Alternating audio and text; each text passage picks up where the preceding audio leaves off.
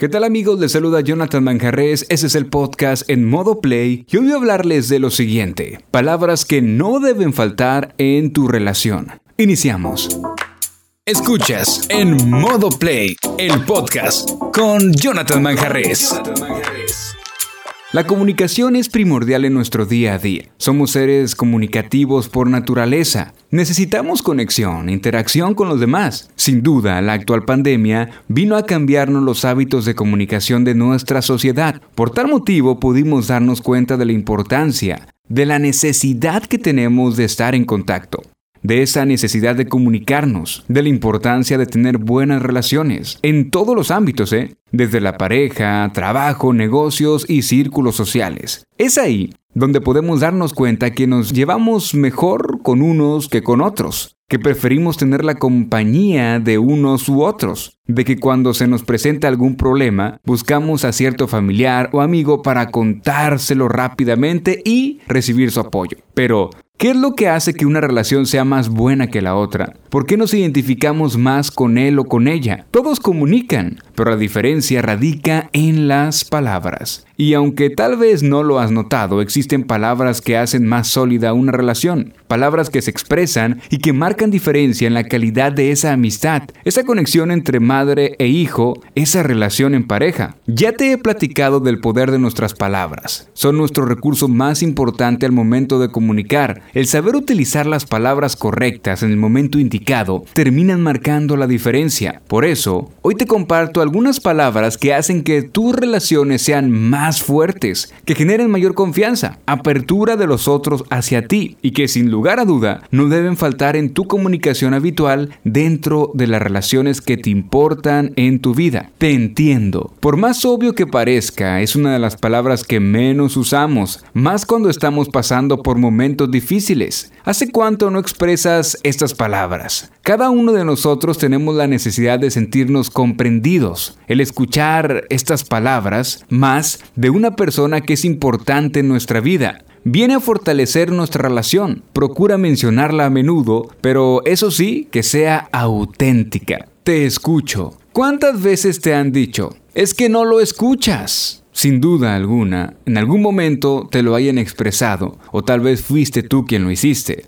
Muchos de nosotros no escuchamos, solo oímos a los demás. El escuchar implica prestar absoluta atención a lo que y quién está frente a ti. Eso que nos está diciendo implica mostrar interés, un real interés en lo que tienen para decirnos. En las relaciones padre e hijos, es donde es muy común por las prisas, el trabajo y hasta los problemas que solo oímos a nuestros hijos, mas no los escuchamos. De ahí pues, conforme van creciendo, pueden volverse más aislados debido a que según tú siempre lo escuchaste, que en verdad ellos nunca lo sintieron así. ¿eh? Dilo, coméntale a esa persona que te importa que estás para escucharlo y cuando lo vayas a hacer, hazlo plenamente. Como lo dije en el punto anterior, todos queremos sentirnos comprendidos. Te apoyo. ¿Cómo te sentiste aquella vez que alguien dijo que te apoyaba? Sin duda alguna, el escuchar esas palabras en nuestros círculos íntimos de relación genera un cimiento prácticamente indestructible en la percepción que tenemos hacia esas personas que nos importan. Súmate, dile que la apoyas, dile que cuenta contigo. El mencionar estas palabras, más en momentos claves, genera una sinergia única en tu calidad de relación. Aplica en amistades, relaciones laborales y ni se diga en la pareja me importas. Les dices de vez en cuando cuál importantes son para ti. Sé que estarás pensando, sé que lo saben, pero el decirlo a menudo genera un cambio hasta en el estado de ánimo de dicha persona. No se necesita estar en alguna situación apremiante o en un momento muy romántico. Encuentra la oportunidad para hacerlo y hazlo. ¿Cómo te sentiste cuando te dijeron cuál importante eras para él o ella? Estas sencillas palabras harán que la relación camine por un sendero más alegre, más óptimo, más placentero. No cabe duda que existen muchas palabras que vienen a abonar la calidad de nuestras relaciones. Hoy simplemente puntualicé algunas que son torales en el día a día de nuestras relaciones. Solo quiero que entiendas que todo mejora con mejor comunicación y que afortunadamente las palabras terminan siendo herramientas, herramientas que te ayudan a crecer, pero también a decrecer. ¿Qué palabras son frecuentes en tu relación? ¿Son negativas o positivas? Creo que lo que más beneficia es lógico, ¿no? Cambia tus palabras y cambia tu realidad. Yo solo te pido un favor, hoy, mañana y siempre, en modo play.